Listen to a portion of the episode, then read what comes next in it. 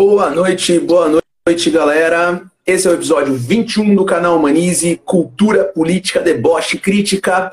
Todo domingo comigo, Marcos Toledo e com Leandro Megna, que já está aí.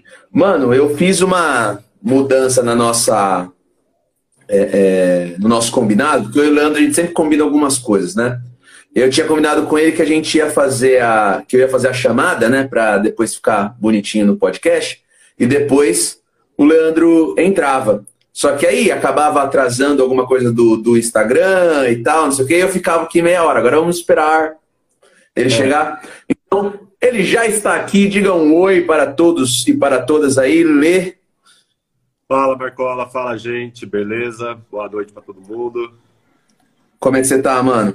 Tô beleza. Tô trabalhando pra caralho agora. Tudo certo aí nessa.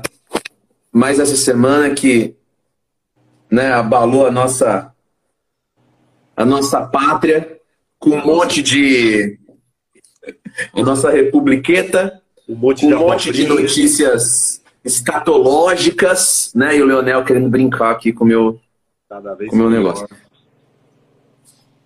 Dinheiro achado no cu Jogador de futebol. E jogadores de futebol, enfim, né? Dando das suas. É sobre o que a gente vai falar um pouco hoje, né? Hoje eu resolvi abrir a porta para o Leonel entrar. Vou pegar minha Não, fica à vontade. Você fica à vontade. Resolvi deixar a porta aberta aqui para o gatinho para ver se ele fica mais tranquilo. Não está adiantando muito, né? Mas é o é o que temos para hoje. Vamos lá então, né, Lê? Eu já estou aqui com a minha. Saúde para você então.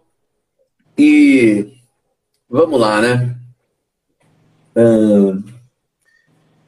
O que os acontecimentos da nossa semana exigem que a gente necessariamente comente, né? Por mais que muito do que vá se falar não seja exatamente uma novidade, por mais que a gente tente criar uma abordagem a respeito de velhos problemas, de velhos assuntos que sejam uma proposta de novidade, de contribuição aí para tentar de alguma maneira ajudar com a expansão de repertório e de reflexão aí para quem escuta a gente. Mas o que nós tivemos nesse, uh, nesses últimos dias foi uma polêmica girando em torno da figura do jogador de futebol Robinho, craque do Santos, que fez uma carreira lá, né, uh, razoável na Europa e que, bom, tá aí com 36 anos e recebeu uma proposta, né, uh, uh, fez parte de uma proposta de retorno ao Santos jogando por um, inclusive por um valor é, é simbólico, né? Ele ia vir sem salário ia ganhar R$ 1.500.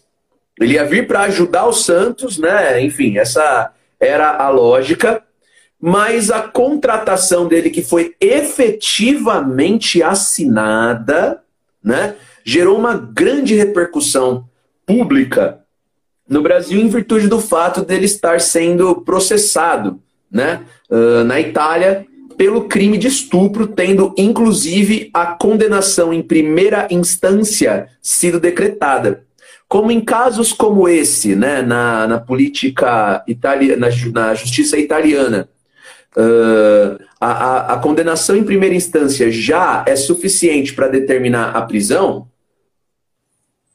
muita gente falou, né? Muita gente confundiu com algumas questões, algumas temáticas, né, que giram em torno do Brasil, né? Uh, também com coisas que a gente já discutiu sobre prisão em segunda instância, aquela coisa toda, né?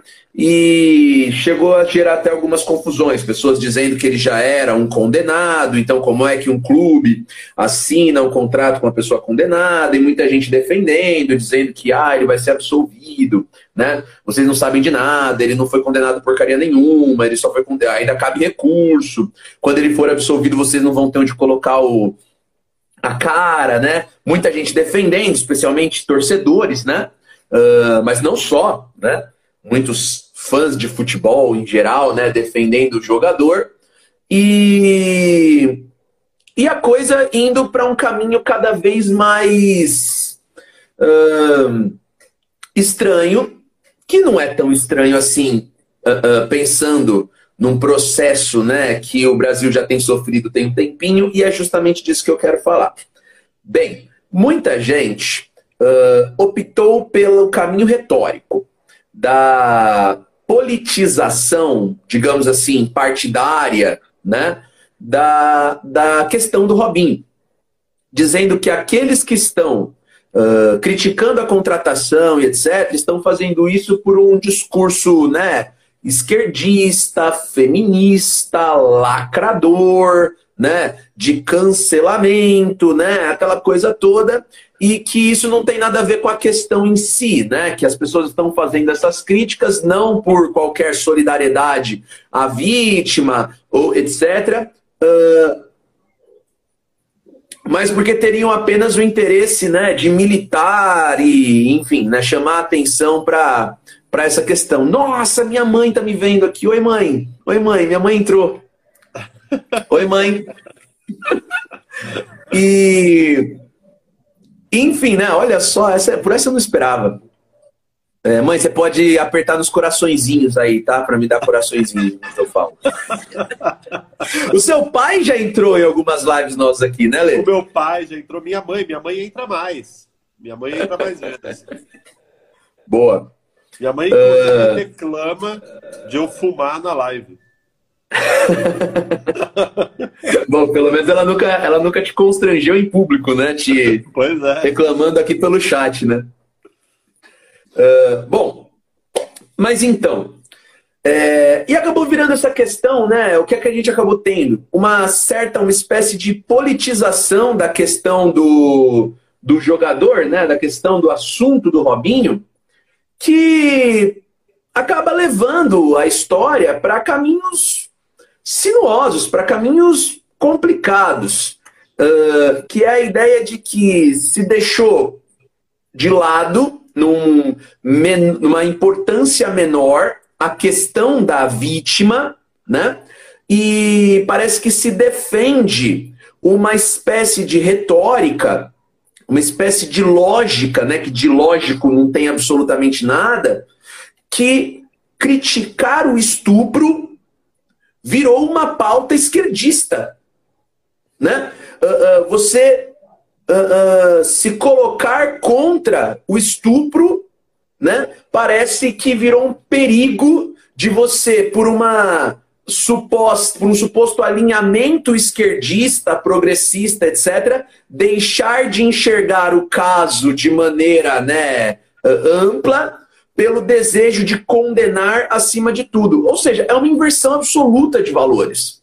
Porque são justamente os grupos políticos mais conservadores que nós tendemos a ver uh, condenar, criticar e perseguir o chamado garantismo judicial.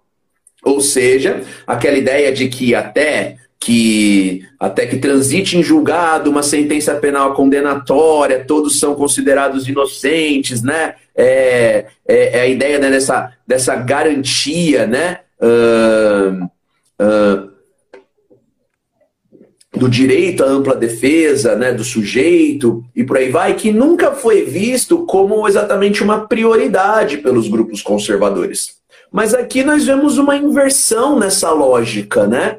Uh, porque parece que quando se trata de questões assim que vão para esse âmbito, é, esses grupos mais conservadores automaticamente mudam completamente a sua chave com relação ao entendimento do devido processo legal e, né, e do, dos procedimentos é, é, é penais e se tornam garantistas e até abolicionistas penais. Né? Fica uma coisa assim. É, é, fantástica. Então, é, e aí querem usar isso né, como um argumento contrário, né? Uh, como o Gui falou aí, né? Uh, não somos esquerdistas, falam de dar benefício da dúvida, né? Inclusive o Caio Ribeiro usou esse, esse termo aí, né, para falar do Robinho, é que tem que se dar o benefício da dúvida para ele, etc e tal. E veja, é curioso porque é, é, quando se critica o, o contrato assinado pelo Robinho, isso não necessariamente significa, ainda que muitos tenham falado erroneamente, dizer que ele é um condenado por estupro. Ele não é, realmente ele não é um condenado por estupro. O processo dele tem que transitar em julgado, né? Uh, e ainda está longe disso, ainda cabem vários recursos. Mas a questão não é essa, a questão está no fato de que enquanto um processo penal está em, uh, uh, em, em ocorrência, enquanto ele está sendo discutido, o Santos contratou um jogador. Então é óbvio que se por um lado, né, deve haver essa questão de realmente é, é, dar o benefício da dúvida, né, não considerar culpado aquele que ainda não teve a sua a sua condenação definida, é fato também que o clube acaba se complicando pesadamente quando, quando ele resolve contratar um, um, um jogador que está no meio de um processo de defesa. Né? Então, espere terminar o, o processo e aí você cogita contratar a pessoa. Ou seja, esse argumento dessa turma aí é absolutamente contraditório e oportunista. Fica muito claro né, que nunca foi uma questão né, dar o benefício da dúvida para o jogador, muito pelo contrário. Né? Uh, a grande questão é que, para essas pessoas, independente do que digam ou, do que falem, o Robinho não fez nada e ponto acabou. Uh, porque parece que essa extrema moralidade, é, essa extrema moralidade que está tão vinculada à direita, ela acha brechas muito, uh, muito fortes quando se, fa quando se mistura com questões ligadas a elementos uh, uh, ligados à elite. Né? A pessoas da elite, como por exemplo um jogador como o Robinho, né? que óbvio, né? como a maior parte dos jogadores de futebol tem uma origem pobre, mas hoje representa né? Uh, um, um, um, grupo, um grupo social, né? um grupo com prestígio absolutamente marcado, e cujo caso, né, o caso de um estupro, né, que está vinculado a uma ideia de violência contra a mulher, etc., tem sido extremamente politizado no, nos tempos que nós temos vivido. Isso acabou me, né, me gerando algumas reflexões e eu queria compartilhar alguns elementos que eu encontrei aí que acho que ajudam a gente a entender de que forma isso tudo está se, uh, uh, se construindo. A coisa ficou pior pro lado do Robinho, porque até um determinado ponto, afinal de contas, faz tempo já que o Robinho vem sendo cogitado como um possível jogador, não só para o Santos, mas para outros clubes, independente do fato de que se ele pisar na Itália ele vai ser preso e tal, etc, etc e tal. A coisa ficou complicada essa semana, porque uma reportagem do Globo Esporte acabou tendo acesso aos autos e, e revelando ligações, né? Do, do Robinho com os amigos dele, que teriam participado de um estupro coletivo né, contra uma moça da Albânia, né, que é a vítima do caso todo aí, em que ele faz comentários né, uh, absolutamente detestáveis, nojentos, né, repugnantes, e que fizeram muita gente mudar de ideia mas também fizeram muitos outros, né, é, revelarem ainda mais a carapuça, ou seja, o fato de que nunca se pensou em dar benefício de dúvida porcaria nenhuma, porque mesmo diante dessas circunstâncias que apresentaram provas assim, praticamente inquestionáveis, né, continuaram com argumentos do tipo, ah, esses, esses esses áudios são falsos, são construções contra ele, ou então é ele falando, mas foram colocados fora de contexto. Né? São, por exemplo, ele falando que está dando risada da situação porque, uh, porque não teve nada a ver com aquilo, porque quem estuprou foram os amigos dele, uh, que ele estava sofrendo uma perseguição, que um, um, cara fala aqui, né? É, mas eu vi você né, colocando pênis né, na boca dela, e aí ele respondendo, isso não significa transar. Né? Então, uma, uma lógica assim, né, perpassada por esse é, é, é, por essa passação de pano extremamente machista, né? E ele confessa, hum. né, Marcos, que ela estava alcoolizada. Exatamente. Uh, uh, ou seja, né, ele, mais do que confessar que ela estava alcoolizada e, portanto, né, foi estupro de uma pessoa vulnerável, ele usa isso como justificativa para o que aconteceu. Sim, sim. Né? É um discurso que a gente conhece bem, né? É, é, o, o, discurso mais velho, né, que andar para frente, que a gente tem aí, né? Como ela tava bêbada, não se lembra de nada, né? Uh, praticamente dizendo, né? Então ela mereceu o que aconteceu, né? E que, e que não ia acontecer nada com ele, porque ele não fez parte do estupro, só os amigos dele, ele só viu. Então ele estava aliviado por conta disso, ou seja, a, o que aconteceu com a mulher é absolutamente indiferente, né? Uh, e essas coisas deixaram a, gente bastante chocado, né? Uh, a revelação desses áudios acabou inviabilizando completamente o contrato, né? Todos os patrocinadores do Santos começaram a se mobilizar ao longo daquele dia, né? Foi na quarta-feira, uh, um por um, e o que todo mundo esperava, né? O que realmente seria muito difícil de não acontecer, ocorreu. O Santos voltou atrás e cancelou o contrato com o Robinho. E a desculpa foi mais patética ainda, ou seja, manchou a imagem do Santos, né, de uma maneira é, é, é, é gigantesca. Uh, então, diante do cancelamento do contrato, né, uh, primeiro, o Santos, né, de uma forma patética, né, veio com aquela história, né? Fizemos um comum acordo e para que o, o Robinho possa se dedicar à sua defesa, a gente vai rescindir o contrato, né? Beleza. Então, assim, uma cara de pau gigantesca, né? Ficou bem claro que toda a questão envolvendo a situação foi dinheiro, né? Uh, as empresas, por sua vez, pensando, né, que a imagem do Robinho teria um, um, prejuízo maior do que um possível ganho, pressionaram o clube, o clube, para não perder dinheiro, se livrou do cara. Quer dizer, no fim das contas, o Robinho, que no mesmo dia, no mesmo dia, né, chegou a dar uns depoimentos falando assim: eu vou fazer gol em cima desses caras, tudo estão me criticando, né? É, vou fazer gol em cima deles e tal, não sei o quê. Quando estava realmente perdido o, o, o contrato, ele puxou a questão, na verdade ele já tinha né, dado dessas já tinha dado sinais disso em outras falas, inclusive nos áudios que aparecem no depoimento, né? O Robinho acaba puxando toda a questão para uma estratégia que não pode ser, e essa, esse é o ponto do, do, do episódio de hoje, uma estratégia que não pode ser uh, por acaso. É uma estratégia absolutamente concatenada, planejada fruto de uma orientação, muito provavelmente, que é apelar para essa moralidade ultraconservadora, fazendo uh, uh, acenos ao bolsonarismo. Né? E olha quem veio prestigiar aí, é a Ana Bolena. Tá aqui, tá aqui. Ó, olha lá, olha lá. Boa. Oi, Ana Bolena. Eu nunca vejo a Ana Bolena quando eu vou aí, né? Porque ela se esconde. Ela né? se esconde. Ela fica nos buracos dela aí. Já o Leonel é mais dado. Você nunca veio aqui, né? Quando, quando acabar a pandemia. Foi. Quando acabar a pandemia, você vem aqui. Só na porta. E.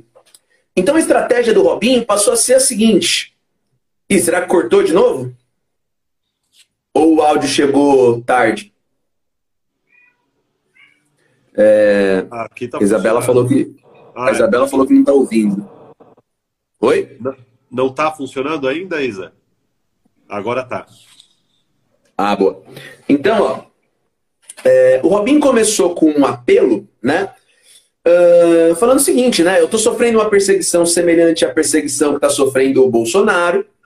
Pela TV Globo. É, Oi? Pela TV Globo, né? Nomeou a TV Globo. Exato. Nós sabemos que a Rede Globo é uma televisão do demônio, né? Ele, ele realmente né, é, é, foi para esse caminho muito direto, né? Da religiosidade, do conservadorismo. E não é que não, não é necessariamente que ele esteja fingindo, né? Inclusive, eu não sei o quanto isso é verdade, né? Uh, mas Alguns falaram até que o, que o alinhamento dele ao cristianismo se deu principalmente depois desse caso, né? Porque ele teria traído a esposa, e aí, né, ele se encontrou com Deus e tal, depois desse grande erro. Mas que o problema não houve estupro nenhum ali, o grande erro foi uma questão moral em que ele traiu a esposa, mas, né? uh, encontrou perdão, misericórdia de Deus, da esposa, da família, tal, não sei o quê, mas agora é perseguido por, por movimentos aí, né? Uh, satânicos, a Globo que é do diabo, é, isso que ele está dizendo. E políticos. Seja, né? É. Uh, e políticos que que tem a ver com essa pauta feminista, né? Aquela outra fala que ele falou que é de, né, de vomitar, né? Infelizmente existe esse feminismo, né? E aí, repara como, por que eu estou insistindo que não se trata de um acaso, não é ele mesmo só sendo ele. É orientação, sabe? É, é, é, é toca nesse assunto, porque ele fala assim, esse movimento feminista, em que muitas nem mulheres são, né? Ou seja, ele realmente quer, quer jogar a, a toda sujeira possível no ventilador. Então ele joga, ele, ele, ele flerta com uma questão assim transfóbica, né? Ele faz referência a essa ideia da pauta de gênero, né? Uh, querendo é, é, é, jogar gasolina numa fogueira ideológica, num ponto que ele sabe que vai encontrar respaldo rapidamente. Quando ele bate na questão da ideologia de gênero, ao simplesmente fazer um pequeno comentário assim, entre vírgulas, né? Em que ele fala esse movimento feminista, aí um comentário que era para ser um detalhe e que para mim fez toda a diferença, que é quando ele fala algumas não são nem mulheres, a gente sabe disso, né? Falando aqui o português claro. Quando ele faz uh, aceno a isso, automaticamente ele vai ganhar apoio político de um terço do Brasil dessa ala bolsonarista. Porque aí se trata de uma figura uh, de bastante visibilidade e uma questão que está chamando muita atenção e que pode ser é, é, instrumentalizada politicamente pelo bolsonarismo. Então ele está querendo ser abraçado por esse movimento porque ele sabe que ele vai ser rejeitado pelo restante do país. Vai ser não, né? Já é. Uh, e rejeitado numa, numa questão né, é, é, é, extremamente delicada do ponto de vista da moral, que é a coisa do, do estupro, né? Que nem na cadeia é aceito, né? E aquela coisa toda e tal. Não que ele esteja com medo de ser preso, porque ele não pode ser preso no Brasil por essa questão, mas uh, o julgamento que ele, do, do, do, qual ele sabe né, que ele está sofrendo é, faz com que ele busque essa estratégia de defesa. Então repara o perigo do que nós nos tornamos. Uh, uma figura bem orientada por advogados, etc., como Robinho, conseguiu fazer uma leitura política e fomentar uma estratégia pela qual a saída mais segura para essa delicada questão em que ele entrou e que ele claramente perdeu quando seu contrato foi rescindido, é entrar de cabeça no bolsonarismo. É chamar para si a imagem do, do bolsonarismo e se colocar no, no, no papel de vítima da mesma forma que o, Bolsonaro, que o Bolsonaro seria uma vítima dessa esquerda, dessa ala progressista concatenada para destruir o Brasil. Então, esse é, é um apelo moral que tem sido usado como arma, como ferramenta política uh, para elementos vinculados à questão do público já há muito tempo. E nós estamos mais do que acostumados a falar dessa temática na questão do público. Com relação a, ao, a, ao elemento do público, nós vamos ter, por exemplo, esses casos todos aí vinculados à ideia do cara que foi encontrado com dinheiro na cueca, né? Lá, lá no, no norte do país, lá no Pará. Uh, é um cara que tem um cargo público bastante né, é, é, é firme, ele era vice-líder do, do Bolsonaro no Senado, né? Um homem do MDB. Uh, do MDB não, do DEM, né? Um homem do DEM. Roraima é, de Roraima, acho que era do Pará. É verdade, de Roraima. E, e, e, perceba né, que essa questão da moralidade, que criou uma blindagem política e colocou esse movimento né, cada vez mais empoderado, com a representação do Bolsonaro na presidência e tudo mais, né, uh, coloca esse traje, né, uh, essa blindagem moral para uma atuação política.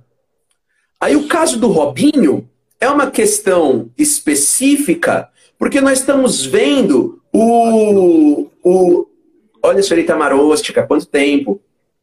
É, eu dou aula para a irmã dela é... agora. Oi?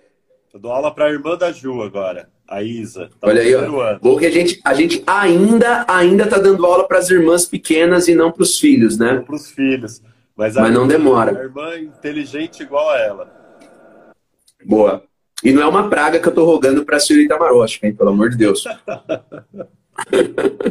Mas. Uh, então agora, o caso Robinho, ele acaba, ele acaba trazendo um, um, um ponto, né? Não exatamente uma novidade, eu ia falar um ponto novo, mas não exatamente uma novidade, mas um ponto um pouco diferente, né? O quanto essa, essa questão dessa blindagem moral uh, elitista também está sendo usada para o elemento privado. E aí, quando a gente fala de moralidade, uh, debate público-privado, né, apropriação do público para interesses privados e essa temática toda, isso necessariamente nos leva para aquela reflexão a respeito do pensamento e da contribuição do Sérgio Buarque de Holanda no Raiz do Brasil e o fenômeno do patrimonialismo, né, que a gente já discutiu aqui em outras questões. Mas uh, o vínculo que eu quero fazer referência para abordar assim sociologicamente e historicamente essa o significado desse caso Robinho e tudo que a gente está vendo aqui uh, não é no Sérgio Buarque, muito pelo contrário, é numa proposta de antípoda ao, ao Sérgio Buarque. Que é esse livrinho aqui, ó, não minimizando a importância dele, mas é porque é um livrinho mesmo, é um livro pequeno, uh, bem conhecido, né, que virou aí um, um best-seller muito, comentado em 2018, né, uh, em toda a questão do bolsonarismo e, né, 2017, a questão do impeachment, que é a obra do Gessé Souza, A Elite do Atraso. Para quem nunca ouviu falar desse livro, né, acho que muita gente conhece, né, mas, para quem nunca ouviu falar desse livro, a proposta desse autor, que é professor da UFABC, uh, é fazer uma resposta ao Raízes do Brasil. O, o, a obra Elite do Atraso se propôs como um contraponto. Então ele está falando o seguinte: essa turma uh, lá do, da geração do, de 1930 do Gilberto Freire, né? Uh, uh, do Caio Prado Júnior, apesar que ele não menciona o Caio Prado Júnior, mas. Uh, e do Sérgio Buarque, que nos anos 30 formaram uma espécie de inteligência sociológica brasileira com o propósito né, de responder o que é o brasileiro, quem nós somos, de onde viemos, para onde vamos, etc. Estabeleceu uma série de teorias. A teoria que mais ficou famosa, mais ficou marcada para explicar as origens das nossas tragédias é a obra Raízes do Brasil, do Sérgio Buarque de Holanda, um grande clássico, Marcos, que basicamente diz assim... Oi, fala aí, fala aí. Continua, pode continuar, eu vou sair um minutinho, mas estou ouvindo. Pode Não, beleza. É... Essa, essa ideia do, do, do Sérgio Buarque do Raízes do Brasil parte da seguinte premissa o brasileiro herda da sua tradição portuguesa certos valores morais, ou, digamos assim, né, certos vícios, que acabaram montando aquilo que significa o, o, a essência brasileira.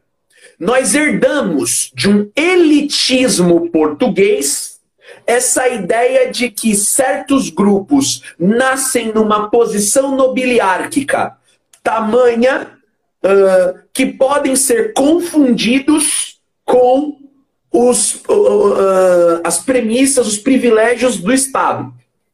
que certas coisas que devem ser entendidas como públicas, na verdade são vistas como de legítimo pertencimento a uma determinada elite. E é nisso que, se, que, se, que consiste o, a essência do patrimonialismo. Determinados grupos que, sendo privados, se apropriam daquilo que é público e que deveria ser de todos, uh, porque tá meio que consolidado que, meu, eles merecem, sempre foram os donos do poder, etc e tal. Inclusive a obra do, do Raimundo Fauro, né?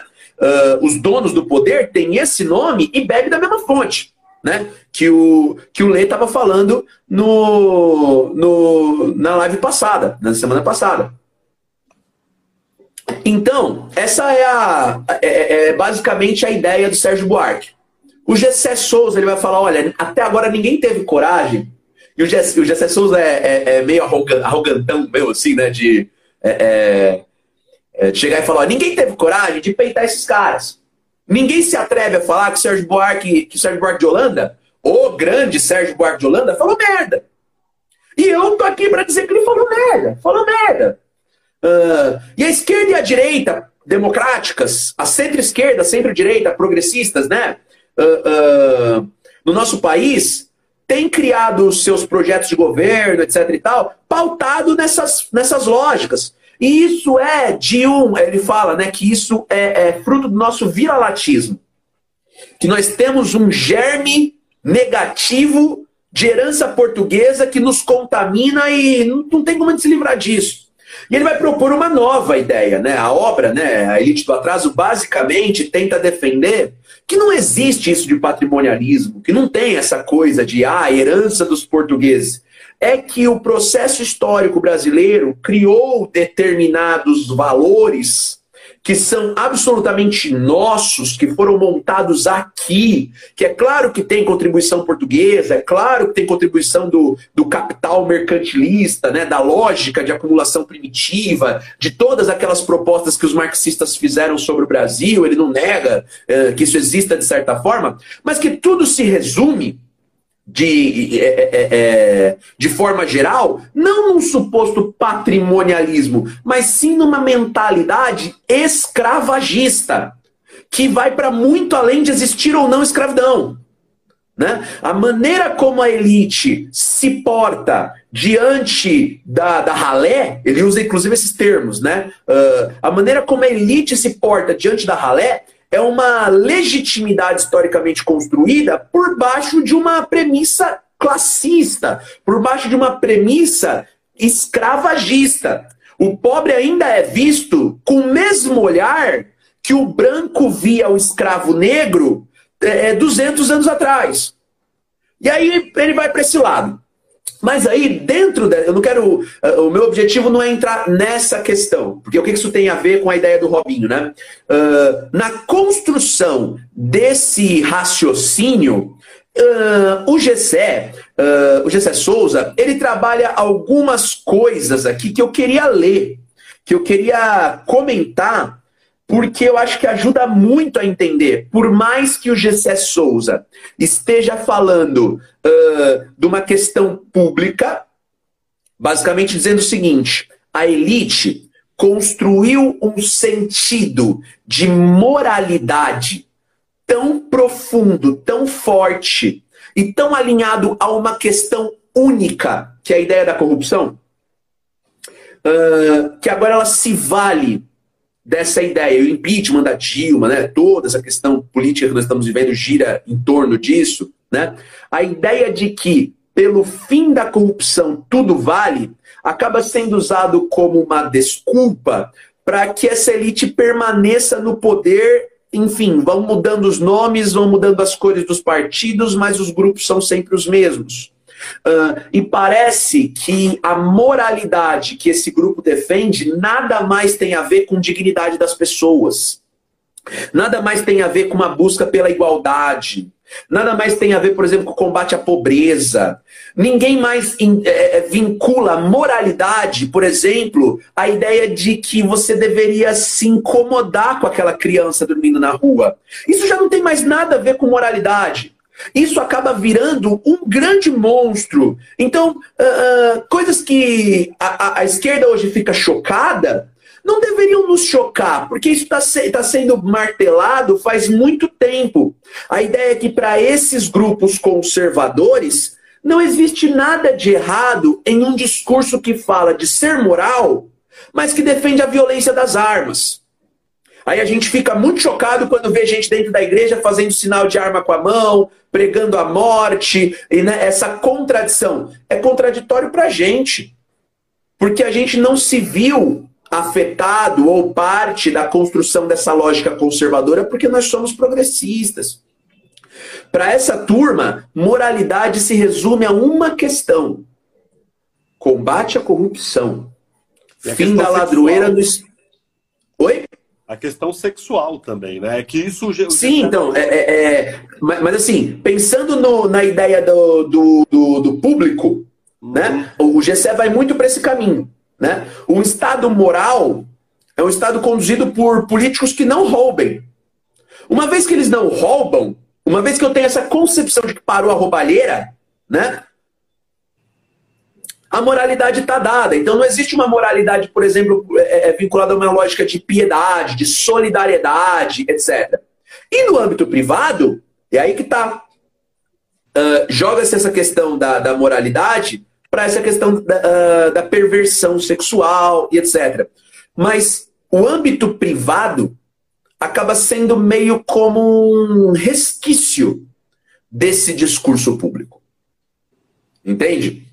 Uh, me parece ser essa questão. Aí dá uma olhada. Uh, o Gessé, o Souza ele fala o seguinte, ó, na página 131 do livro.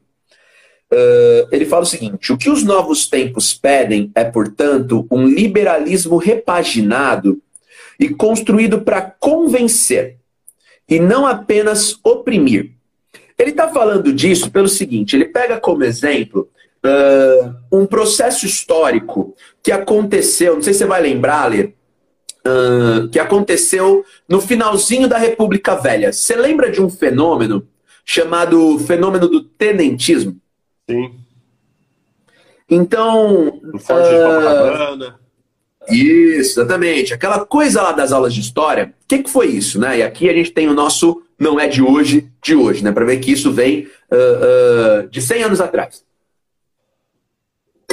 Quando a República do Café com Leite estava entrando em crise, uh, surgiu um movimento nas Forças Armadas, no Rio de Janeiro, a partir do levante dos 18 do Forte, de Copacabana, uh, absolutamente amparado na ideia da moralidade. Uh, era uma classe média que apoiava um levante militar e militares de patente intermediária, de baixa patente, patente intermediária, que num país tão desigual até entrariam mais ou menos no que significaria uma classe média. Os tenentes, os capitães, os sargentos, etc. Né? Uh, os militares da nossa idade aqui, Leandro, dos 20, muitos 30 e poucos. Que, cansados daquela história de roubalheira nas urnas, voto de cabresto, e os mesmos grupos sempre no poder, etc. Cara, o Estado precisa fazer alguma coisa. O Exército tem o dever, atenção, moral. É o dever moral de salvar o Brasil dessa sujeirada. Gente, 100 anos atrás. 100 anos atrás, 1918, 1922, 1924, o levante tenentista em São Paulo, né? E a formação da coluna Prestes é exatamente nos anos 20 do século 20. Há 100 anos atrás, um movimento uh, revolucionário é, é, nasceu com essa lógica da moralidade. Precisamos derrubar o conservadorismo, esses grupos que estão sempre no poder, e construir um governo, um Estado verdadeiramente patriótico, brasileiro. O tenentismo acabou não chegando em lugar nenhum, faltou liderança. Né? Eles tinham um ideal de moralizar a nação que morria nisso mesmo. Não havia projeto. E não foi muito longe. Mas a elite cafeeira, os donos de terra, os donos do poder, né? Uh, que o Gessé Souza chama de a elite do dinheiro, né? a turma da grana, rapidamente entendeu que havia uma, uh, uh, uma expectativa social por moralização. Essa história da porrada definindo os votos, essa história da decisão política determinada pela bala, não colava mais. Né? Então era necessário mudar a estratégia. E aí ele continua, né? O moralismo da nascente classe média urbana seria a melhor maneira de adaptar o mandonismo privado, ou seja, a história do café com leite, do voto de cabresto de sempre, que não dava mais certo, aos novos tempos. O domínio do campo na cidade tem que ser agora civilizado, adquirindo as cores da liberdade e da decência. Os mantras da classe média citadina. O que estava em jogo aqui era a captura agora intelectual e simbólica da classe média letrada pela elite do dinheiro, formando a aliança de classe dominante que marcaria o Brasil daí em diante. O que, que esse, esse trecho mostra pra gente? Essa capacidade imensa de agir como um camaleão que a elite do dinheiro possui. Ela estava muito acostumada a não pensar em moralidade. Meu, a gente rouba na cara dura. A gente frauda as urnas. A gente frustra as eleições. A gente impõe a nossa vontade pela porrada porque o poder é nosso. Isso mudou. Rapidamente, a elite se adapta e fala: agora a gente precisa ganhar o coração do povo. Não se dá mais. A gente não vai mais conquistar a política pela força. Agora a gente precisa tomar conta da opinião pública. Por meio dos meios de comunicação, por meio de figuras carismáticas.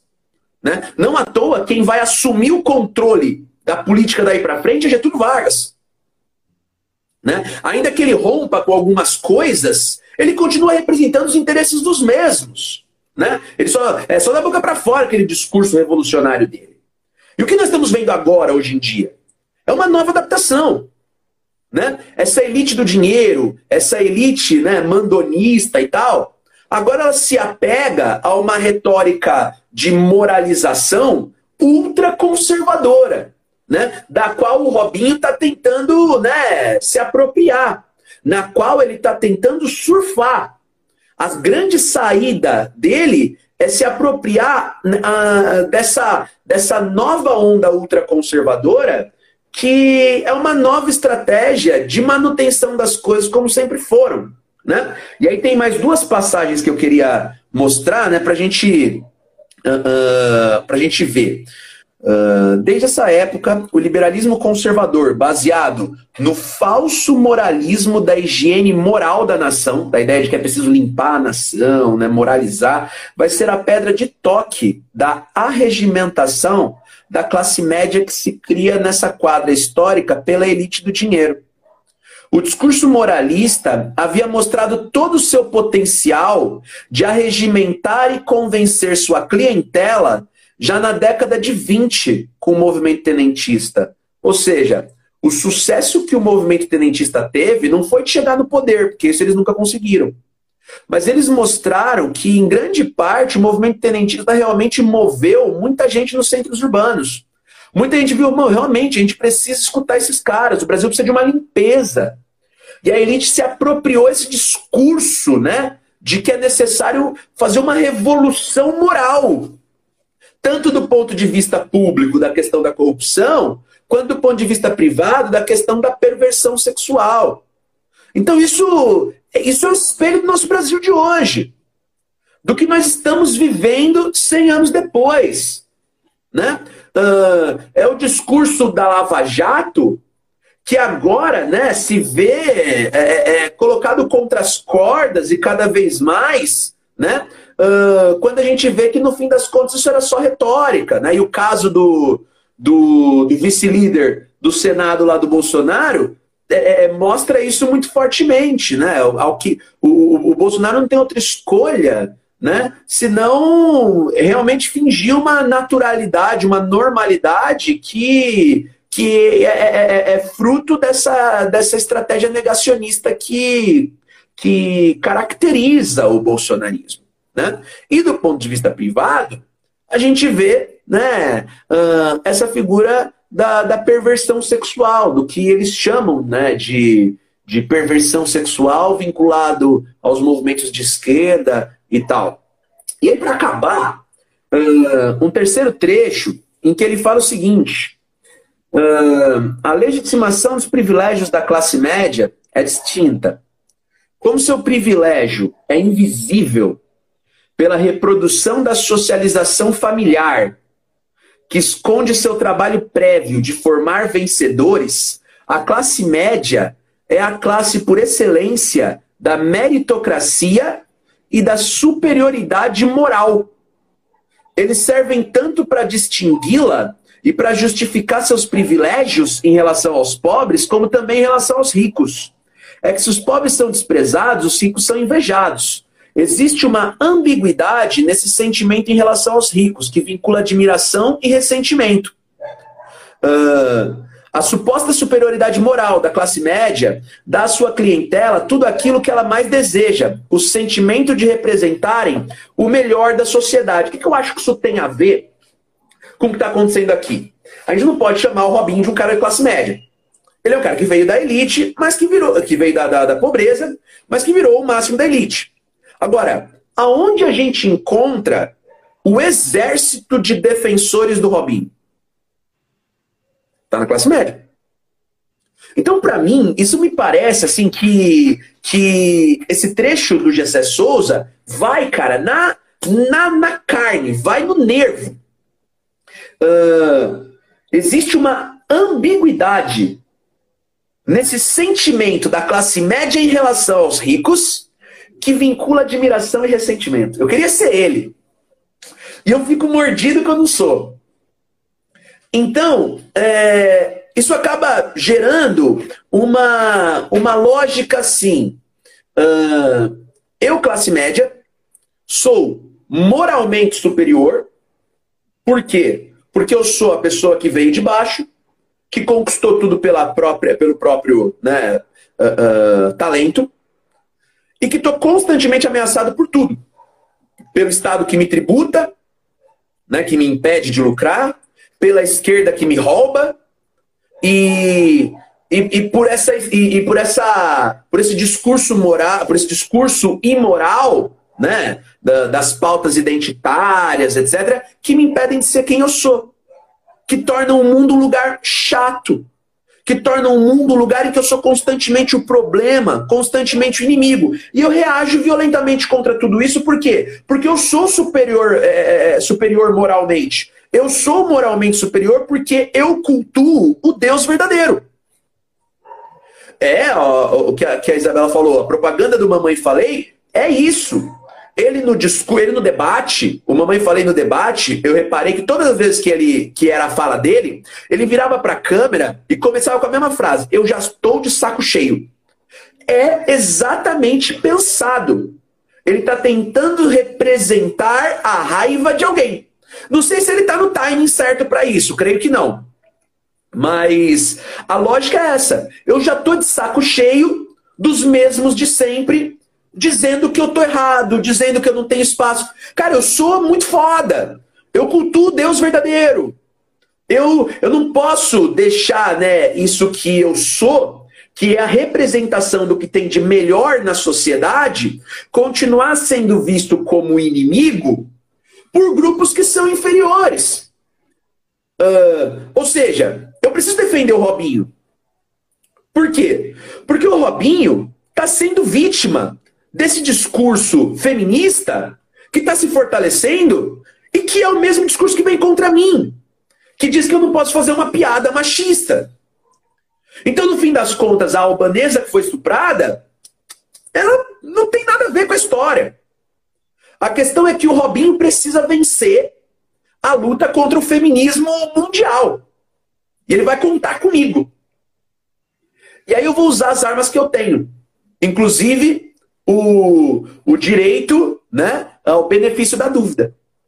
Inclusive, o direito a, usar, a me valer justamente dos princípios uh, jurídicos que eu sempre rejeitei, mas que nesse caso me são favoráveis. Né? Então, quando eu, eu, eu fui dar uma, uma reestudada aqui né, no livro do, do Gessé, e, e vim para esse capítulo, né? Eu, eu fiquei assim bastante bastante chocado, né? Com, porque o Gessé Souza não está falando disso. O Gessé Souza está falando da questão da corrupção. Mas a, a, a, temática, se ela for abordada de uma maneira mais ampla, a gente vê que ele também está falando disso. Né? Uh, que é esse moralismo que formou a Lava Jato, esse moralismo que formou o bolsonarismo, e esse moralismo que empoderou essa onda neopentecostal, e aí realmente a última coisa que eu tinha para comentar hoje uh, é uma reportagem que saiu na Daivel, né? Eu não sei pronunciar nunca esse, esse jornal, né? Uh, a DW, tá? Prefiro assim. Uh, que é uma, é uma é, é, um, é um comentário aqui, né? um artigo de opinião assinado pelo José Ospina, que é um redator uh, espanhol. E ele falou o seguinte, uh, num, num artigo de opinião de 2019, de 2018, perdão, uh, falando sobre o perigo do crescimento das igrejas neopentecostais, né? E esses políticos com esse discurso moralizador né, na América Latina. Aí ele dá alguns dados assim, ó. Uh, no Brasil havia 42 milhões de fiéis uh, em 2018, equivalente a 22% da população, uh, segundo o IBGE. E a cada ano abrem no Brasil 14 mil novas igrejas neopentecostais. E aí ele dá outros dados relativos a, ao restante da América Latina. Uh, quer ver, ó? Alguns exemplos só. Uh, enquanto as escolas e universidades da América Latina têm de pagar imposto, as igrejas são isentas de qualquer contribuição. Uh, pelo menos na Colômbia, onde até 2017 havia 750 colégios públicos contra 3.500 igrejas neopentecostais. Aí ele comenta também, por exemplo, uh, é assustador que muitos desses pastores tenham tanto êxito com ideias excludentes e um discurso de ódio. Né? Ele chama atenção, por exemplo, para o fato de que uh, a Guatemala é governada por um humorista e pastor evangélico chamado Jimmy Morales, que é contra o aborto recusa o casamento homoafetivo e tem mais receitas contra as minorias do que soluções para a corrupção do país. Na Venezuela, uh, o que tem mais crescido são igrejas que aparecem com refúgios, com nomes como tipo Igreja Pare de Sofrer.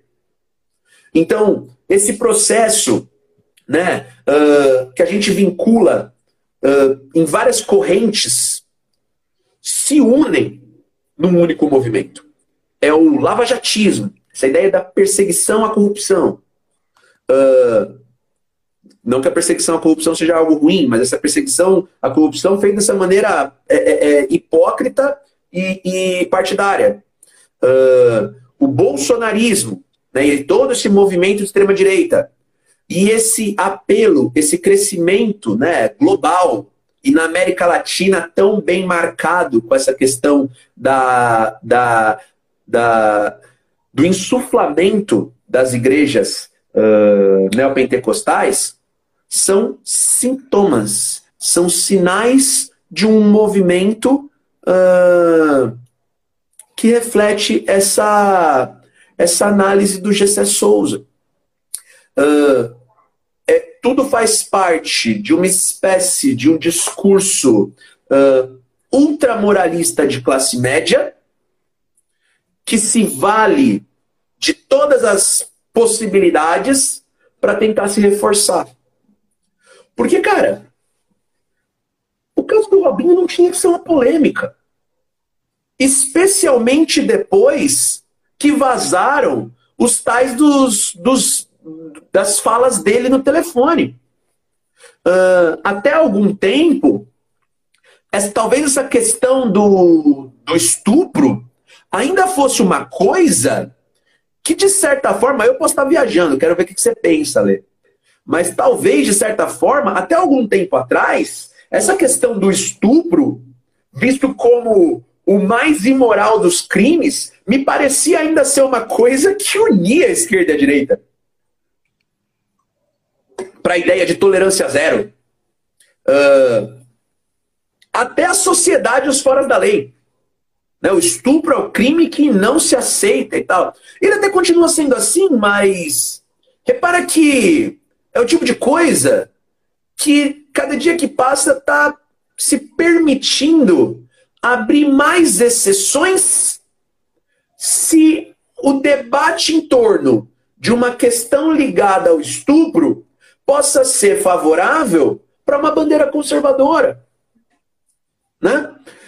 Então acho que era isso, cara. Uh, é uma sugestão bem interessante de leitura. Puta, é um livro muito fluido, assim, é, gostoso de ler, uh, que dá uma, uma visão bem interessante, né? Tem esse, esse caráter, né, de quebrar tabus, né, de renovar toda a historiografia, né, uh, brasileira para sempre, né, de criar um novo patamar que eu acho que é bem exagerado, né, da parte do, do Gessé Souza, mas tudo bem, porque só ele acha que ele é todo esse, né, é, renovador, novo Sérgio Buarque, etc e tal, né, mas vale muito a pena a leitura uh, desse de, de outros livros do, do mesmo autor.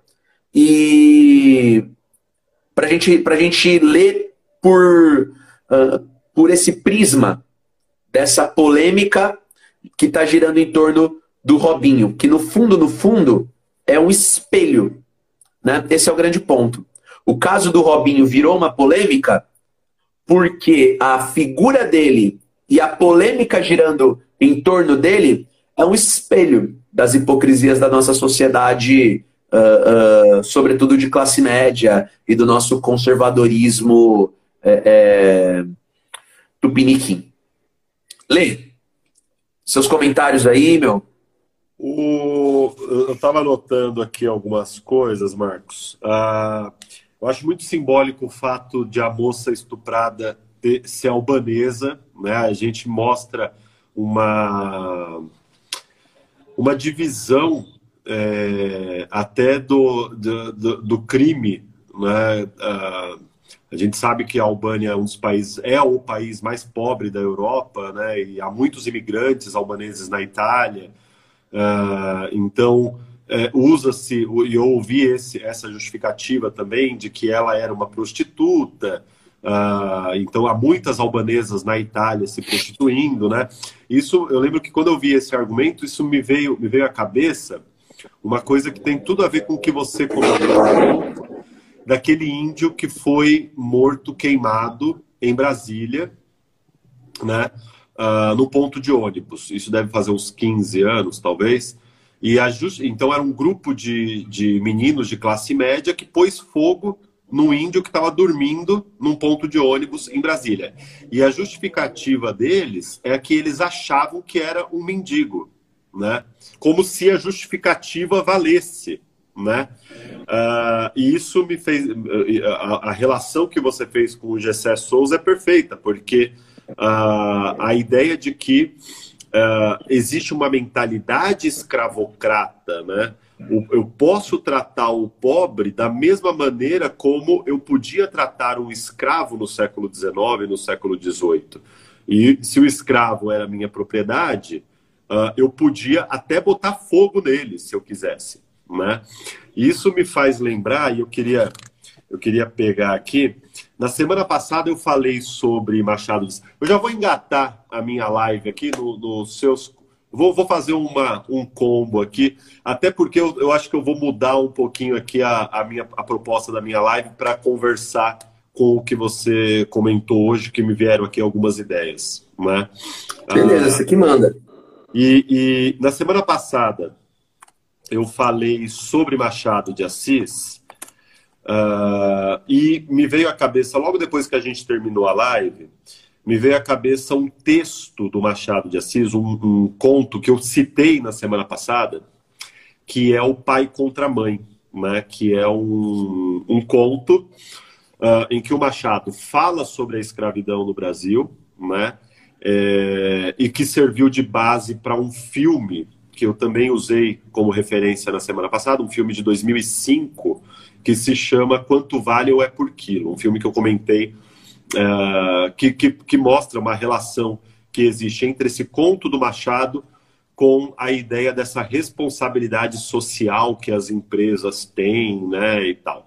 Uh, e, o, e, o começo do filme é muito, o começo do conto, perdão, é muito interessante nesse aspecto. Eu queria pegar só um pedacinho aqui do começo do conto, em que ele fala o seguinte: é o começo do conto. Ele começa da seguinte maneira: A escravidão levou consigo ofícios e aparelhos, como terá sucedido a outras instituições sociais. Não cito alguns aparelhos, senão por se ligarem a certo ofício um deles era o ferro ao pescoço, ele fala da máscara de folha de Flandres, então ele fala desses aparelhos que eram utilizados de tor como tortura uh, contra escravos. Né? Na sequência, ele fala assim: uh, ele fala da máscara de folha de Flandres e fala: tinha só três buracos, dois para ver e um para respirar. Era uma máscara que se punha na, na, no rosto do escravo, né? Que era fechada com um cadeado atrás. Essa máscara, ela fazia perder o vício da embriaguez aos escravos por lhes tapar a boca. Então eles colocavam essa máscara em escravos que bebiam, né? E aí o Machado, de uma maneira muito irônica, ele diz o seguinte: uh, tinha só três buracos, fechado atrás com o vício de beber, perdiam também a, a tentação de furtar, porque geralmente era dos vinténs do Senhor que eles tiravam com que matar a sede. E aí ficavam dois pecados extintos, a sobriedade e a honestidade garantidas. Então, olha, é, é muito irônico isso, né? Então, Debochado, né? A brutalidade está no primeiro parágrafo do conto, né?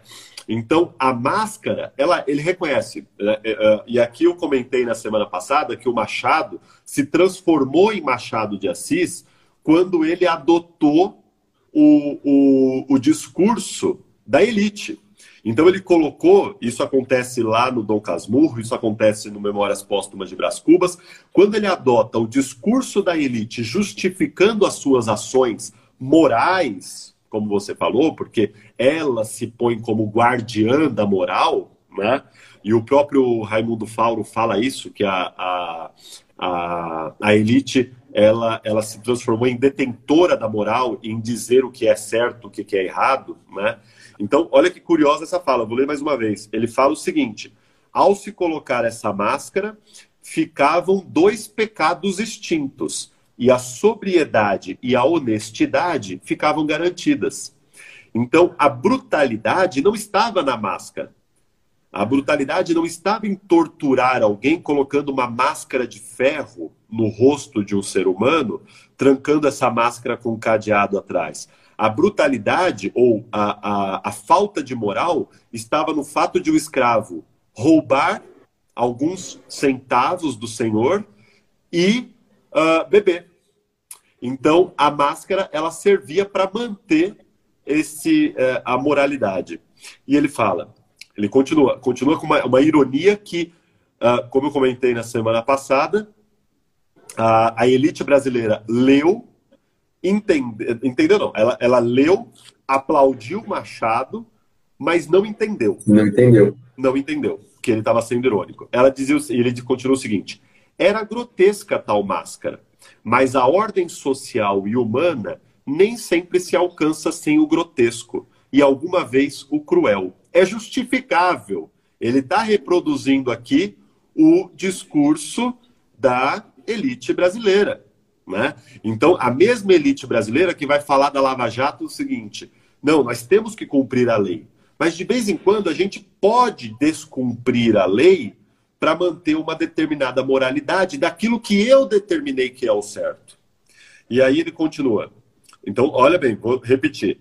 A, a máscara era grotesca, mas a ordem social e humana, e o que a gente entende como ordem social é a moralidade que foi instituída pela classe média, nem sempre se alcança sem o grotesco e alguma vez com o cruel, ou seja, justificável. Né?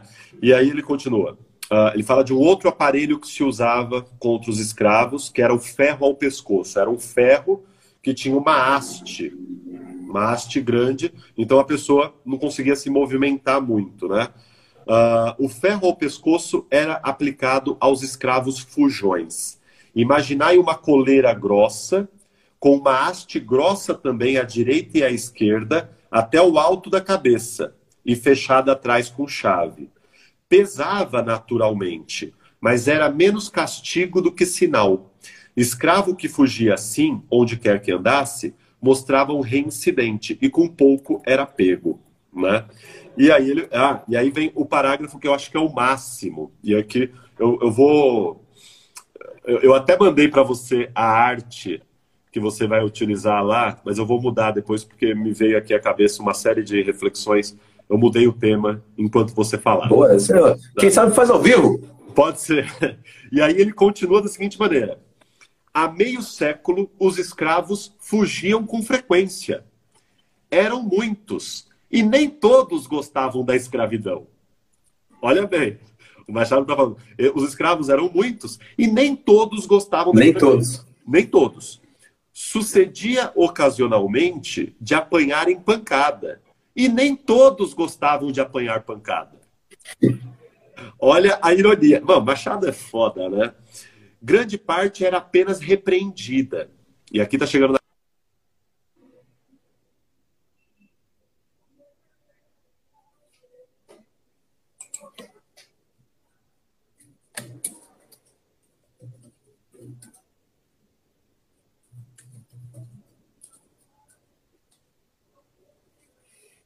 Voltou?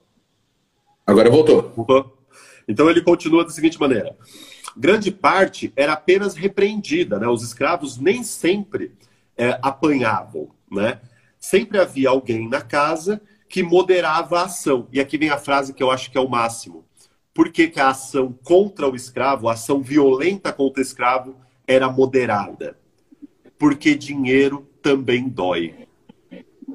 Essa é a frase essa é exatamente com essas palavras que está no conto do Machado. Ele fala o seguinte: os escravos, uh, na maior parte das vezes em que eles bebiam, em que eles fugiam ou que, que eles eram em que eles roubavam, eles eram apenas repreendidos.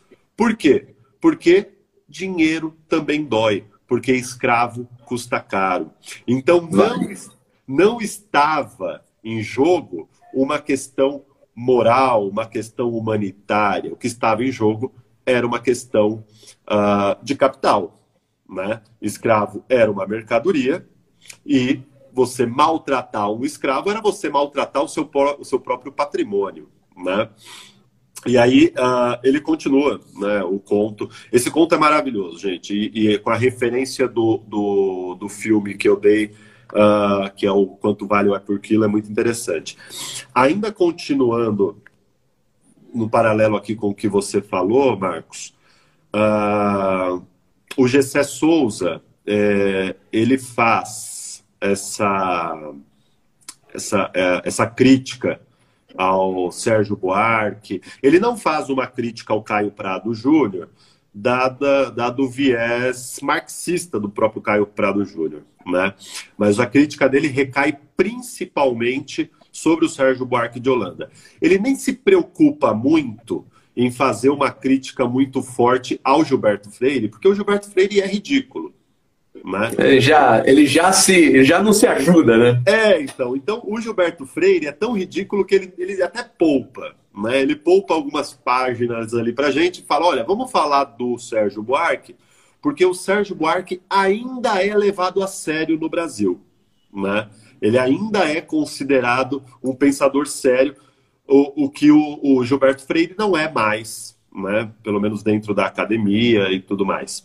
Então, uh, no primeiro livro dele que eu li, que se chama A Tolice da Inteligência Brasileira, uh, ele, ele fala eu não li ainda a Elite do Atraso, esse que você comentou na, na, na sua parte da live, mas nesse A Tolice da Inteligência Brasileira, ele fala exatamente disso que você comentou, dessa mudança de paradigma de como que o campo, de como que os cafeicultores, de como que os donos do dinheiro né, vão exercer esse papel uh, de, de líderes e vão influenciar a opinião pública não mais por meio da violência. Né?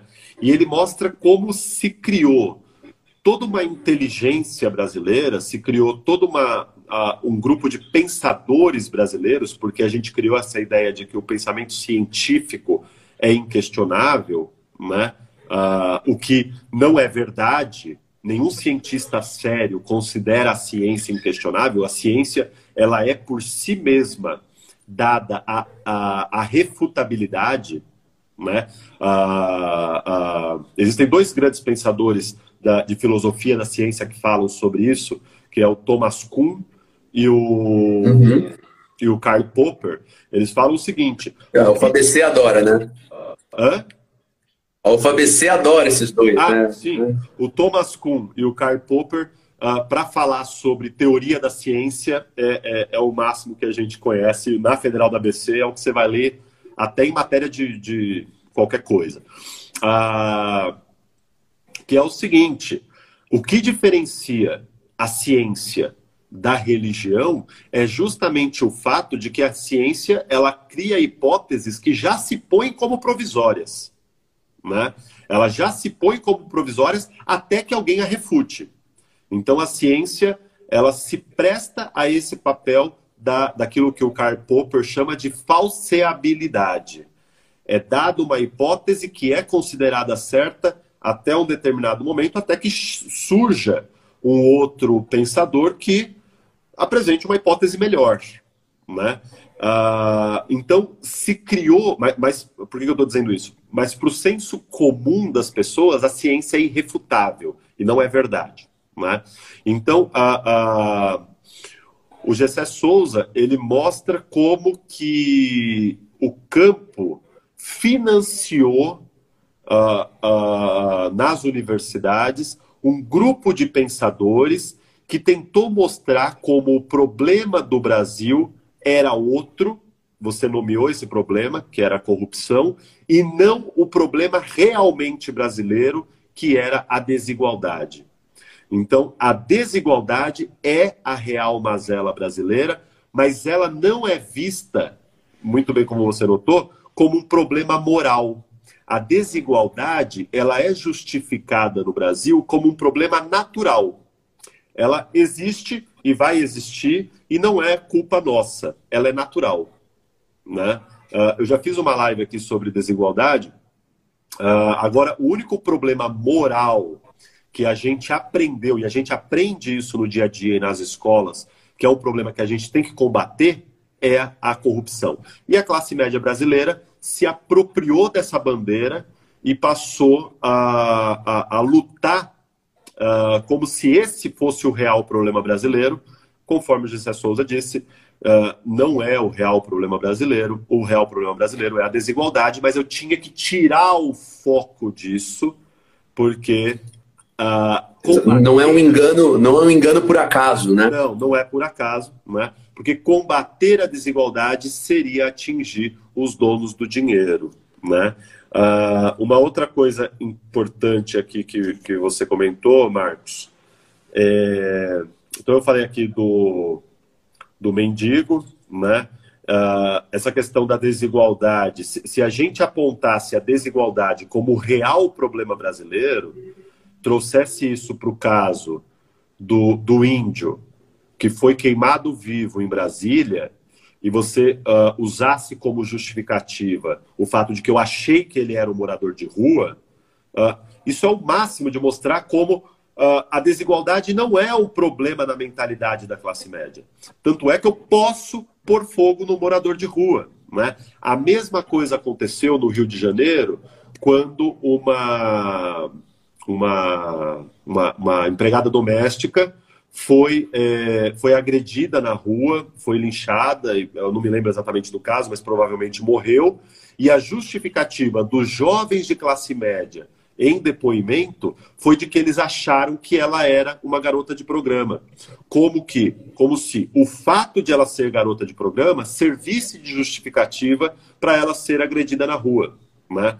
Então isso prova duas coisas. Prova que a desigualdade não é um problema na cabeça da, da classe média brasileira e prova aquilo que você falou na primeira parte da live, que uh, a, a, a, raiz dos nossos problemas não está na ideia do patronato português descrito pelo, pelo Sérgio Buarque de Holanda, mas está na ideia de que nós fomos por 300 anos um país, por quase 400 anos, um país uh, escravocrata e que a nossa mentalidade escravagista persiste, de que eu posso tratar a minha empregada doméstica como uma mucama, né? de que eu posso uh, uh, de que a relação que eu tenho com a minha empregada doméstica não é uma relação profissional, mas é uma relação quase familiar. E aqui eu vejo um eco do Gilberto Freire. Um eco do Gilberto Freire dizendo que a relação entre negros e brancos no Brasil é uma relação muito próxima, né? como se não fosse uma relação de desigualdade mas é uma relação muito próxima de conviverem no mesmo espaço e tal, e que aquela empregada doméstica que mora na minha casa, ela é quase da família. E que por isso uh, a relação que eu tenho com ela não é uma relação profissional. Não é uma relação profissional no sentido de que ela tem horário de entrada e horário de saída. De que eu posso acordar a qualquer momento para ela fazer o leite do meu filho. Né? Eu posso tomar o tempo de, de sono dela de que ela não tem direitos trabalhistas, de que ela não tem oito horas diárias de trabalho, mas que ela trabalha para mim o dia inteiro. Nada mais próximo de uma relação de escravidão do que isso, né? Uh, pela simples razão do fato de que ela mora na minha casa. E aqui eu estou, obviamente, fazendo uma relação com o filme Que Horas Ela Volta, que retrata muito bem uh, da, da, maneira como é, a relação que nós temos com os nossos empregados é uma relação muito próxima né, da, da relação que os, os senhores tinham com seus escravos. É... Bom, uh, e eu queria fazer aqui de novo uma menção a, a Eliane Brum, naquele livro que eu citei aí de, por várias lives, né, e tal. É, você falou da, dessa fala do Robinho, né, de como daquela a fala mais aterrorizante dele, de que infelizmente nós temos um movimento feminista né, que revela uma ignorância dele do que de não saber o que é feminismo, uh, de não saber absolutamente nada, né? É, e um trecho do livro da Eliane Brum, que é aquele Brasil Construtor de Ruínas, em que ela uhum. fala que o, o, o Bolsonaro ele revelou uma coisa no Brasil que até então estava escondida. Uh, ele revelou que uh, pessoas que, que defendem a ditadura ou pessoas que defendem eh, o linchamento de homossexuais ou que defendem a inferioridade da mulher ou a inferioridade de negros não são necessariamente aquelas pessoas abjetas que a gente enfim, que a gente rejeita a todo custo. Não.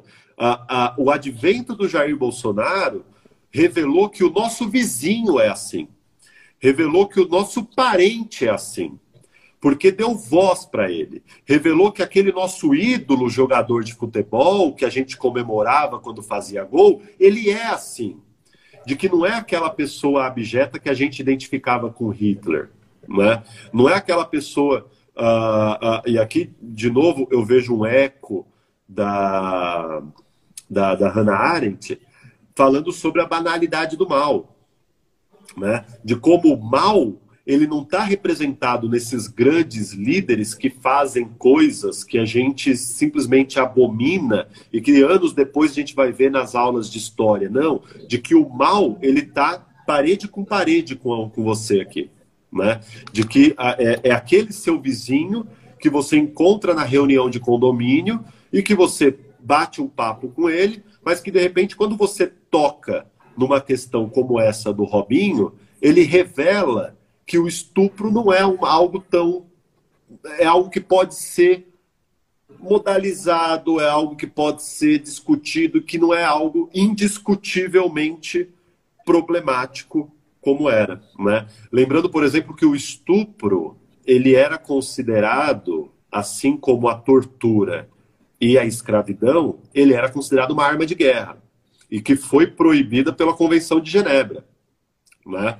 Então a, a, a, a Convenção de Genebra, salvo engano, né? Que fala Sim, sobre crimes de, de guerra. A Convenção de Genebra. De de guerra.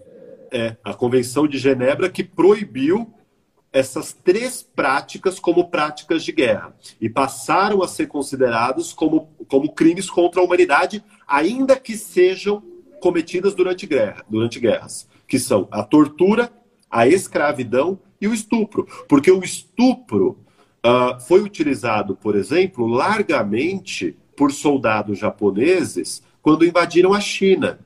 Por quê? Porque o estupro, ele era... Coreia também na, pela, na invasão da Coreia também.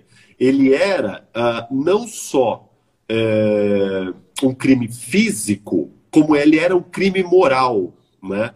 Você destruía uh, toda a estrutura familiar da mulher que era estuprada, porque ela, ela perdia ainda naquela, na cabeça daquelas famílias conservadoras, ela perdia a honra né, de ser esposa da família.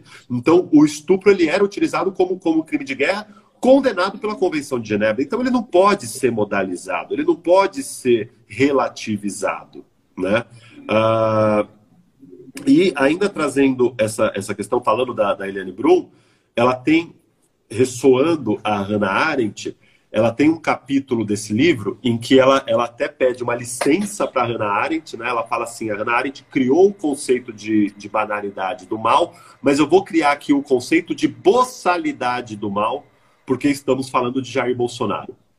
Uh, e nada mais boçal do que falar de Faz Jair sentido. Bolsonaro. Né? E ela cria, ela tem um capítulo do, desse livro, Brasil Construtor de Ruínas, em que ela chama de boçalidade do mal, em que, em que ela fala que Jair Bolsonaro, a eleição de Jair Bolsonaro, trouxe voz para aquele indivíduo uh, que já estava cansado uh, de não conseguir fazer suas piadas machistas e homofóbicas uh, na mesa no encontro familiar e que ele era sempre interrompido por uma sobrinha de 15, 20 anos de idade, feminista, que mostrava que aquilo estava errado. Uh, ele já estava cansado, e aqui de novo a fala do Mamãe Falei, sempre começa desse jeito, né? Eu já estou cansado. Tô de saco cheio. Eu já estou de saco cheio de ser interrompido, de não falar o que eu penso. Por quê? Porque até 20 anos atrás eu podia falar o que eu penso. E o que eu penso é machismo, homofobia e racismo. E hoje eu sou interrompido o tempo todo quando eu quero ser machista, quando eu quero ser homofóbico, quando eu quero ser misógino, quando eu quero ser racista. E eu quero os meus direitos de volta, porque isso é entendido por esse grupo como direito. Né? E a, a, a Eliane Brum cria exatamente essa imagem, uma imagem que eu reconheço na minha família, com tios extremamente boçais que eu tenho, uh, que se sentem incomodados quando são interrompidos nas suas piadas machistas e homofóbicas, porque eles são realmente idiotas. Uh, outro dia eu estava outro dia eu estava eu tava conversando com a minha mãe e estava quase que desabafando sobre um tio meu específico, mostrando o quanto ele é imbecil. E aí eu descobri que o, o próprio filho dele, ele tem três filhos, mas um filho dele também não fala com ele, justamente porque reconhece o quão imbecil ele é. Isso eu não sabia. Isso eu não sabia. Né? Mas, uh, então, é esse grupo, é esse grupo né, que se sente uh, incomodado e que ganhou voz com as redes sociais e com a eleição do Jair Bolsonaro. É, eu vou. Eu, vou eu, eu, eu, queria só falar uma outra coisa aqui, Marcos, e aí eu, eu entro um pouquinho no que eu, eu, eu fiz uma, uma mudança aqui no meu plano.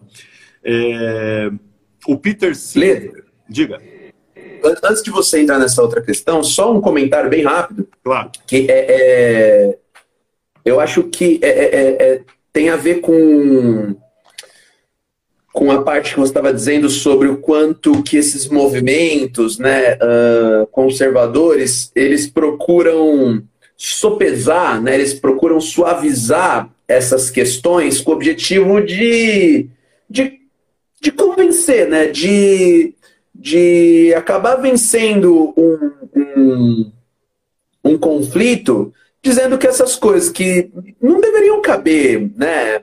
Debate e relativização são, são passíveis de serem suavizadas, né? E, e, e debatidas, né? É, é, relativizadas mesmo, né? É, é curioso que você falou de três, três crimes, né? Estupro, escravidão e tortura. E curiosamente, esses três crimes, que como você colocou, foram vistos sempre como forma de castigo, né? Uh, uh, também é, foram vistos de certa forma, em algum contexto na história, como ferramentas de educação, como ferramentas de, de, de moralização. Né? A, Volta a, a escravidão. Machado, né? É o conto Oi? do Machado. É o conto do Machado. Então, você colocar uma máscara no, no, num escravo que bebe, você não está castigando. É, é um pouco castigo, mas você está. Uh, moda... Você está. Você tá, é, é... Como que eu posso dizer? Mostrando qual é a forma certa de agir para esse escravo. Não é? Porque afinal de contas você detém a tutela sobre ele. Desculpa. Exatamente. E a, a, tortura vinculada a isso é mais, né? Horrível falar isso, né? Mas é mais naturalizado, porque se faz até com os filhos, né? Você castiga porque você quer educar.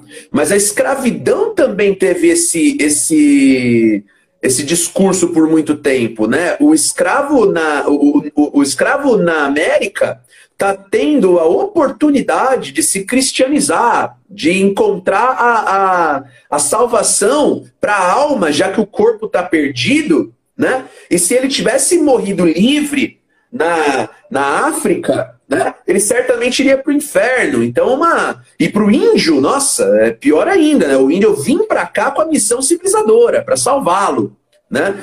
E Aí alguém fala, pô, mas e o estupro? Pô, o estupro corretivo, né? A lógica do estupro corretivo é, é, é pior ainda porque é um elemento que, que hoje é, vem se falando mais até.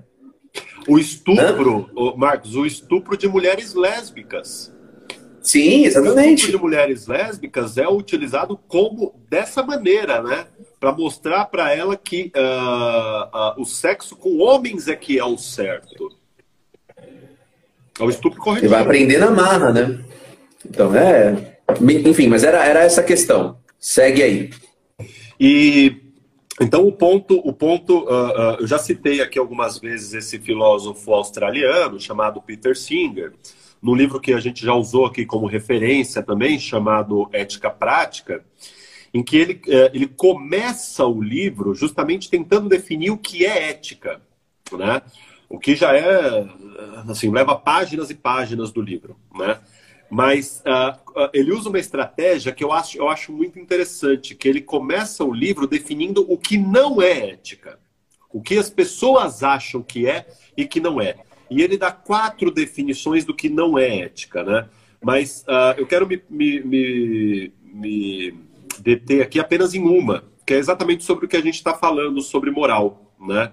Ele fala o seguinte, ó ah, os moralistas tradicionais se colocam como defensores de uma moralidade que está ligada a proibições puritanas. Né?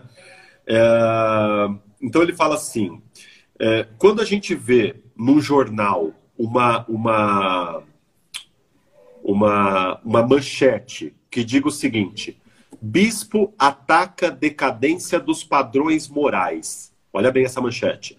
Bispo ataca decadência dos padrões morais. A primeira coisa que vem à nossa cabeça são coisas do, como promiscuidade, homossexualidade, pornografia ou questões de gênero. Isso é o que vem à nossa cabeça. Vem questões relacionadas à sexualidade. Então ele, aí, ele, ele, aí ele fala: a primeira coisa que ética não é, é um conjunto de séries ligadas a proibições ligadas ao sexo. Por quê? Né? Ele fala o seguinte: as decisões relativas ao sexo podem envolver considerações como honestidade, preocupação com o outro e prudência. Isso sim que são questões morais. Só que essas mesmas questões também estão ligadas ao fato de quando você dirige um carro. Quando você dirige um carro, você também está ligado ali a questões como honestidade, preocupação com os outros e prudência. Então, a ética, ela não está ligada necessariamente a questões relacionadas ao sexo. Ela, ela, ela é muito, muito mais ampla do que isso. E ele vai até um pouquinho, um pouquinho longe. Ó. Na verdade, do ponto de vista da segurança e da proteção do meio ambiente, as questões morais colocadas pelo modo de dirigir um carro são mais sérias do que aquelas suscitadas ao sexo. Porque quando você, comparando essas duas situações, de você dirigir um carro e de você uh, uh, fazer sexo com alguém, tudo bem, em ambos os casos você tem aí a questão da honestidade, né? Você tem que ser honesto com o outro, se de repente você tem uma doença, se você uh, não, não quer ou não pode e tal. Uh, a preocupação com o outro e a prudência, né? Só que, por exemplo, uh, o carro traz questões morais que o sexo não traz, traz mais questões morais, como, por exemplo, a questão com o meio ambiente como, por exemplo, a, a questão de segurança, né? a, a questão de, de, de você ter escolhas, por exemplo, de mobilidade. Isso são questões morais, né? Aí ele, ele traz um, um, outro ponto aqui que tem a ver também com o que a gente estava falando. A segunda, a terceira, né? Que aqui é a terceira que ele traz. A terceira coisa que a ética não é, é algo que está ligado à religião ele fala justamente porque a religião ela não é como toda, todo sistema ético deve ser, ela não é racionalmente justificável. E todo sistema ético deve ser racionalmente justificável. E a religião prescinde a justificativa racional. Ela, ela dispensa a, a justificativa racional. Ela é uma questão de fé pura e simplesmente. Agora, um sistema ético não pode se basear em questões de fé. Né? A, a, toda a lei ela, ela tem como respaldo a questão ética. E a questão ética tem que ser justificável racionalmente. Uh, e aí, uh, uh, só falando sobre essa questão de moralidade, e aqui eu queria deixar uma, uma deixa que eu quero desenvolver na. Eu queria falar sobre cinema nessa live, mas o, o assunto foi para outro para outro ponto, mas. Fica para a semana que vem. Vai ficar para a semana que vem. É, eu queria falar sobre três cineastas, e aqui eu queria levantar a polêmica que eu, que eu quero discutir na semana que vem. Três cineastas que, de uma maneira ou de outra, tiveram seus valores morais postos em jogo, né? E a gente. Já toca... sei até do que é. E a gente toca aqui numa questão que é a seguinte: o valor artístico das obras desses cineastas é diminuído pela, pela, pela, pelo comportamento ético deles, né? Primeiro, quais são esses três cineastas? É, o Roman Polanski, né, que foi acusado justamente de estupro. Uh, Woody Allen. Woody Allen. O Woody Allen, que foi acusado de abuso de menor, né? Uh, e o Lars von Trier, o Lars von Trier, que é, é um cineasta dinamarquês que não, não ele, a, a acusação que recai sobre ele não tem cunho sexual, mas ele fez algumas declarações mostrando que ele tinha uma, uma afinidade com o nazismo, né? Uh, que ele tinha é, uma espécie de de admiração por Hitler, né? Então, uh, são três acusações de cunho moral sobre esses cineastas. O, uh, o, Lars von Trier talvez seja o menos conhecido desses três, né? O, tanto o Woody Allen como o Polanski têm filmes mais comerciais e tal. Agora, o Lars von Trier, durante o Festival de Cannes, uh, ele fez essa declaração e aí depois ele foi impedido de entrar na, no local do festival, justamente por conta dessas declarações e tal. É, e eu queria falar sobre o Lars von Trier, queria falar sobre a obra dele, né, que é interessantíssima.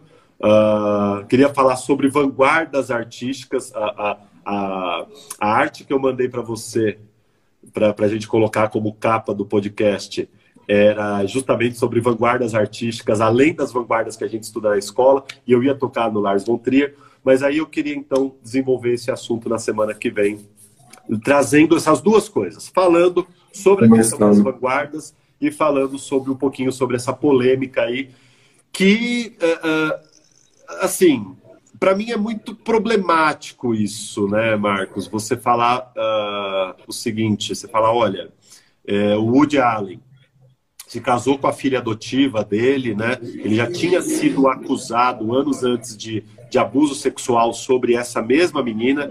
É, mas a, o problema é exatamente esse que a Isabela colocou, né? A obra está separada do seu autor ou não, né?